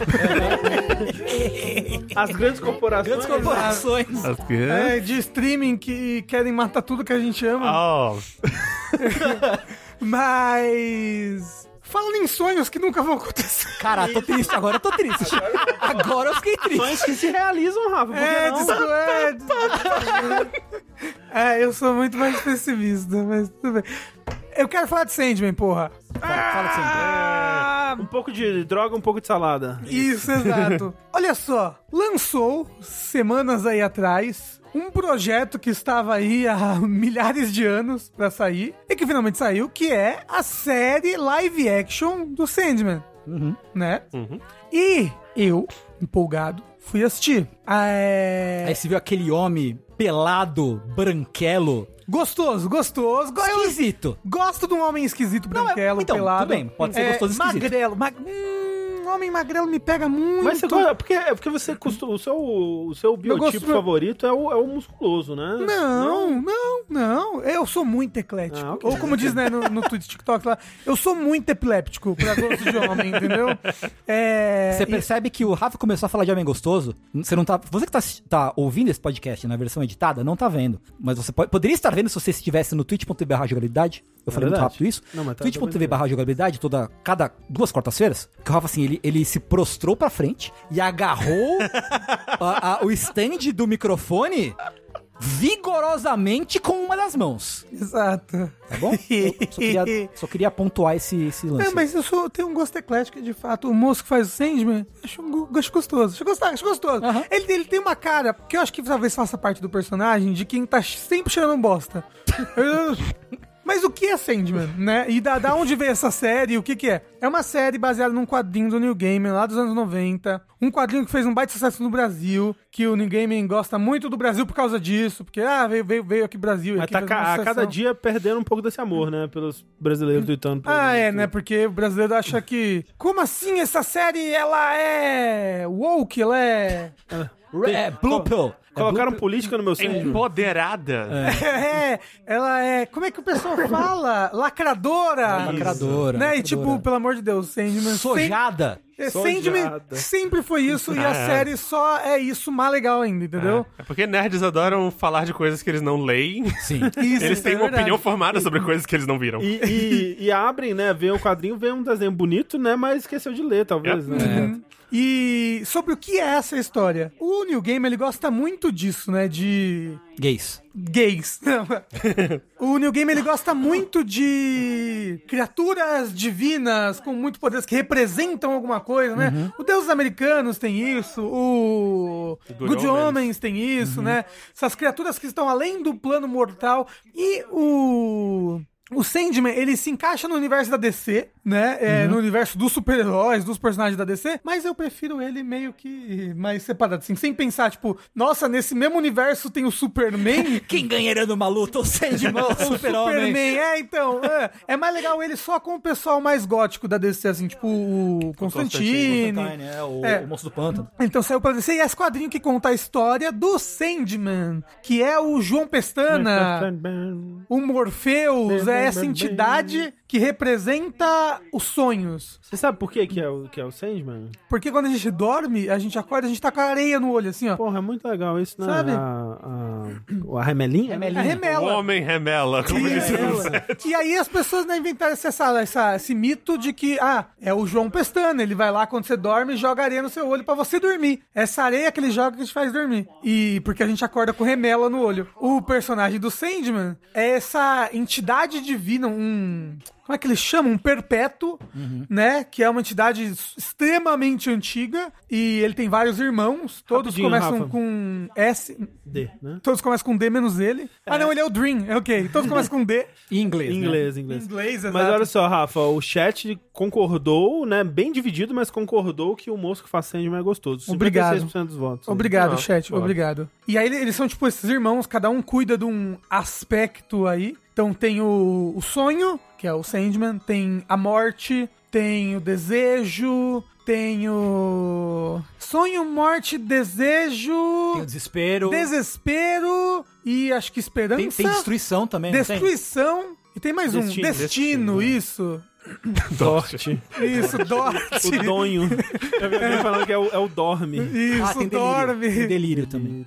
E aí, tipo, qual que é o plot? Porque esses quadrinhos, eles têm, tipo, arcos, né? E então, ne- ne- nessa primeira temporada, a gente vai ver dois arcos de histórias diferentes. Além de umas historinhas mais curtas, né? Mas o primeiro arco que a gente é apresentado é o seguinte, o Sandman ele cuida então dos sonhos e dos pesadelos. As pessoas quando dormem vão pra esse mundo dele, onde elas têm seus respectivos sonhos e pesadelos. E isso é muito importante pra humanidade, né? O sonho é importante, o sonho é aquilo que você vai buscar na sua vida desperta depois, sabe? Blá, blá, blá, blá. É bem filosófico pra variar. Acontece que o Sandman, ele tá atrás de um pesadelo que parou de cumprir a sua função. Ele foi pro mundo dos despertos, que é o nosso mundo, e ele, sei lá, tá matando pessoas, ele virou um serial killer. Então ele tá indo lá pra, tipo, desfazer ele, né? Quando ele está lá, enquanto ele está lá, isso no começo do século XX, a 1900 e pouquinho, tem um mago, um mago, um rival do Aleister Crowley, que ele consegue pôr as mãos num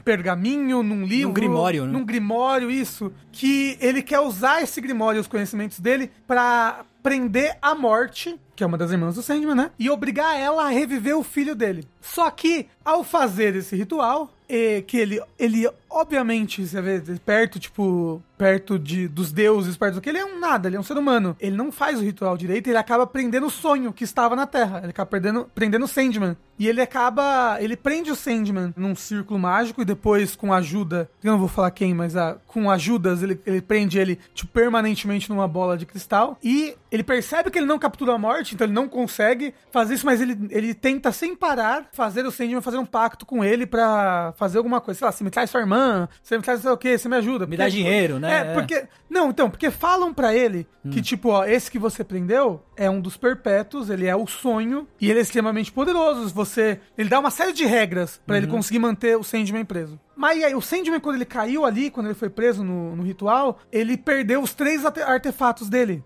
Ali, no, no- na, na sala mesmo onde foi feito o ritual, no porão.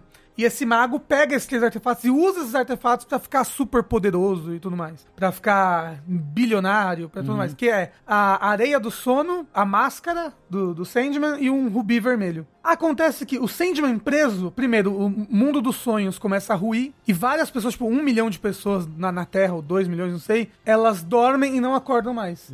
Né? E... Parece gostoso. E essas pessoas ficaram presas no sonho e não conseguem mais sair. E nisso o Sandman está lá preso e o mundo dele, o universo dele, está ruindo e ele não consegue fazer nada. E esse cara tá utilizando os artefatos dele pra conseguir poder e tudo mais. Spoilers do primeiro episódio. Isso aí é bem comecinho, mas eu vou dar um spoiler, ok? Ok. É, primeiro episódio também. O Sandman só consegue sair disso 100 anos depois. Então ele sai em 2017, sei lá. E nisso, tudo mudou. Aonde foram parar as ferramentas dele? O cara que prendeu ele já morreu, já foi. Aon- Aonde, aonde as coisas foram parar? Ele tem que ir atrás, ele vai, ter, ele vai tentar reconstruir o mundo dele. Vai tentar reconstruir pra tudo voltar a funcionar normalmente, tan- tanto pros seres humanos conseguirem viver melhor e pro, pro universo não colapsar, assim, né? Ou pra ele também não perder a função dele dentro, do, dentro dos sonhos. Extremamente interessante. Muito, assim, os personagens são muito bons, a- as filosofias são bem bacanas, os acontecimentos são bem bem New Gaiman, bem inesperados. Até tipo, ah, vai ter uma batalha, como é que vai ser essa batalha? É tipo, não vai ser uma batalha de esgrima, sabe? Duelo de rap. É, vai ser um duelo de rap. Exato, vai ser pedra, papel e tesoura. Vai ser uma coisa mais filosófica, né? Tem episódios assim que tem, tem dois episódios em específicos. É, eu não vi os, os episódios extras que saíram ainda, que saíram depois que a série fechou, mas tem um episódio 5 que é muito bom. Ele é um filme, por si só ele é um filme. Tipo, você, você podia passar ali em Cannes. e o episódio 6, que é uma história interessantíssima, uma, uma, mini história à parte, sabe? Duas mini histórias à parte que são muito boas, muito, muito boas. Segundo arco, eu achei mais chatinho do que o primeiro arco. Eu ouvi dizer isso, né? Que os cinco primeiros são os melhores. É, os seis primeiros? Porque os- o episódio 6 pra mim é o melhor da série. E aí os outros quatro episódios não são tão legais quanto os primeiros, mas a resolução deles é muito legal. E eu mal posso esperar pra ver mais desse universo, desse personagem. Eu espero muito que a Netflix não. É, Não mate. é, é, mate. eu, eu queria falar uma expressão mais chula, mas espero que a Netflix não. Como é que fala, gente? Eu não quero falar caga no pau. Peide na farofa. Isso, uma expressão mais, mais rebuscada. Entrega a paçoca. Acadêmica, né?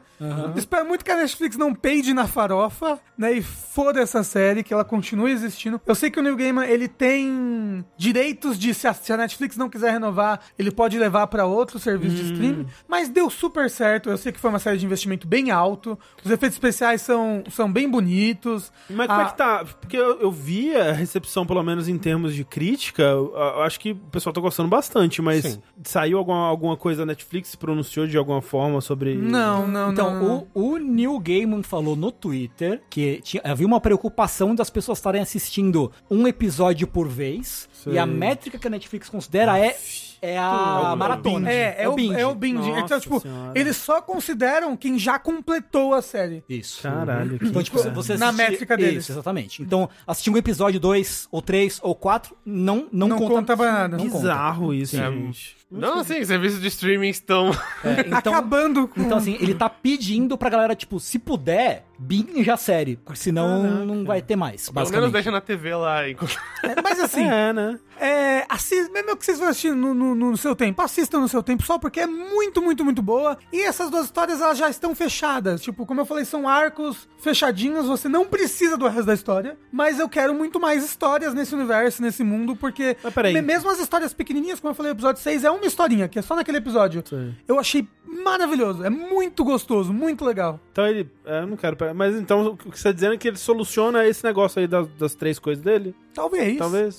Talvez. Eu, eu, eu quero assistir, na verdade, por uma coisa só, que é um episódio só, que tem tipo um. um- tem um tipo de batalha diferente, né? De rap. É. E assim, tem gente que adorou. Aparentemente o Rafa adorou. Amei, amei, certo? amei, amei, amei. E tem amei, gente que achou o cringe do cringe do cringe do cringe, assim. Ah, mas sabe quem achou o cringe? Eu vi pessoas terríveis que acharam o cringe do cringe. Mas assim, é Pô, um o, ga- o gamer de cringe. esquerda achou o cringe do Ah, cringe. então, pessoas terríveis, né? Natan, pelo amor de Deus. Ele não gosta de Dark Souls, sabe?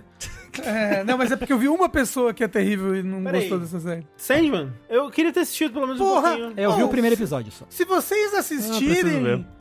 Assistam aí, com- comentem aqui depois só uma coisa do que vocês acharam, porque eu gostei muito. Ah, eu sei que o Sushi achei muito assistiu. divertido, achei muito divertido, sabe? Isso aí. Eu sei que o Sushi assistiu. E eu assisti a outra série antes dessa, do... Good Omens. Good Omens, que eu achei bem legal. É. Achei... O... o conceito do Good Homens é muito engraçado, né? É muito bacana. Uhum. E assim, esse- o Sandman é muito New Gaiman, muito New Gaiman. E, ó, inclusive, acho que é, é um bom ponto a se falar, a representatividade dos personagens, muito legal. Uhum. Muito bacana. Tipo, o pessoal tava né, falando, reclamando, lá, lá, woke. Aí, tipo, pelo amor de Deus. O difícil do Sandman é você encontrar um personagem que não seja LGBT, sabe? Uhum. E isso é muito bacana. É muito legal. É só, só nas viadagens. Só as viadagens. Tá aí. Ah, Adoramos ver. Amo uma boa viadagem. E com uma boa viadagem encerramos mais um episódio do Fora da Caixa. Olha só, gostaria de agradecer mais uma vez a presença do Sago. Opa, eu que agradeço o convite, poxa. Foi tão legal.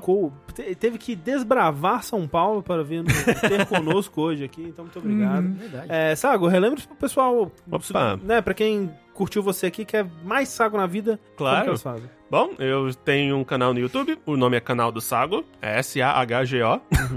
Ah, É, procurando, é, é, né, É, só pro, procure no Sago no YouTube, É. você acha. Eu falo de anime, geralmente, ocasionalmente de jogos. Gosto de falar de coisas obscuras, coisas infantis, coisas que ninguém ouviu falar. Como Yu-Gi-Oh! Ah, sim, o totalmente desconhecido Yu-Gi-Oh! É, filmes. Ó. Eu conheci o canal do Sago com filmes de Cavaleiro do Zodíaco, aqueles clássicos. Foi qual? O filler? O Foi do Abel, talvez? filme? Do Cavaleiro Acho Zodíaco que ou do tá confundindo. Dragon Quest? Acho que você tá confundindo com o VideoQuest. Não, não, Não, foi o o Videocast, Videocast sem era o... Ué, você Leo- não, você não fez Eu não. filme de Cavaleiro do filme de? Cavaleiros Não, nunca. fez o filme do Abel do, do, do, do Dragon Quest. Não é? Você não falou do Sim. filme do Abel do Dragon Quest? Bom, Abel no... Não, eu falei a série, É. Abel Dragon Quest. É, não é um filme, é uma série, é verdade. É, não, mas. não foi a de saga de Asgard. Talvez, Eu acho que foi a saga de Asgard você tá pensando. confundido. Ah, bom, É. é isso. Ó, mas tem o Falando Filler do Sago, que é muito legal. e Ah, sim, eu falo de Shaman King é filler. muito bom. Fala de filler, compara com mangá, fala de Mons. É verdade, É quem é esse Mon? Muito bom. E vídeos gigantes, muito gostosos. Sim. Ó, perguntaram ali, é, dá spoiler, qual é o próximo vídeo? Opa, ah, o próximo vídeo será se eu não desistir no meio do caminho, porque eu não prometo nada. Gundam Build Fighters. Ó. oh, o Gundam que eles ficam montando bonequinho? Va- Vai Aham. entrar no Quem é Simon? Não. Não. Ele não é Mon, que droga. Eu não sei, não Eu vou sei. falar disso da série. Ele Ok. Não, eles, os robôs não têm vida e, portanto, eles não são Mons. Faz sentido, faz É sentido. É de brinquedo. Faz sentido. Tá na Ah. categoria de Beyblade. Medabots. Eles têm vida. Não, porque são robôs, não tem alma. Não, mas eles têm Tô alma. brincando, tô brincando. Aí Beyblade não é Mon também? Porque ele, a- a- as Beyblade têm É, elas- monstro elas dentro têm delas. monstros, mas eles não- não, falam, Mas eles né? não falam, eles não interagem, eles não fazem nada. Evangelho? Ó, o- ok, aí nós entramos numa boa discussão, né? Não, pior que... ela mexe sozinha, tem alma. O... Um bom que você falou, a, a análise de Digimon, dois pontos. Ai, nossa, o vídeo, que- o vídeo que me trouxe haters. É Ah, verdade? É lógico. Não, tem, tem uma galera que defende bastante dois pontos Digimon dois por pontos? algum motivo. É, Ele é sadomasoquismo, masoquismo, né? Mas Chama. assim, é que eu, tendo, tendo visto o Sushi cair no buraco do Digimon recentemente, eu percebo que o fã do Digimon, ele é um fã muito apaixonado, né? Ele é muito... Ele é. ele Mas muito então ele merecia coisa melhor, Ele, né? tam- ele também é um fã que perdoa muita coisa. É tipo fã de Pokémon, então. Eu acho que ele é um pouco pior, porque pelo menos o fã de Pokémon tem fartura, tem muita coisa. É, o fã de então, Digimon é- tem pouca coisa, então Ele- mesmo quando é ruim, Ele tá sempre faminto, né? é, ele aceita isso, ok. Ó, e ó, você gostou desse podcast? Quer ouvir mais podcast? Quer que continue tendo podcast? Então, é, considere arremessar seu dinheiro na nossa direção através das nossas campanhas de financiamento. aí. Tem lá no, no Patreon, no Padrim, tem no PicPay, tem a sub na Twitch, olha só. Que se você der a sub na Twitch ou nos financiar com mais de 15 reais, 15 reais ou mais por mês, você tem acesso ao nosso Discord com eh, muita gente bonita e com podcast a mais, podcast extra. E também não deixe de olhar lá na chicorei.com.br que tem camisetas, canecas, pôsteres e brusas de jogabilidade é, para você ficar muito mais quente, muito mais elegante e sedutor. Nós tínhamos um podcast de anime, talvez um dia ele volte se a Crunchyroll... Financiada. Alô, Crunchyroll, é. Alô, Crunchyroll. Pra gente terminar Hunter x Hunter. Pô. Eles nunca terminaram de ver, Sago. Nossa, sério? É. Exa- Eu também cê- nunca. Que isso, meu Deus. Nossa, que Adeus. absurdo! Eu também não. Nossa, adeus. E com isso, tchau, gente! Tchau! Adiós.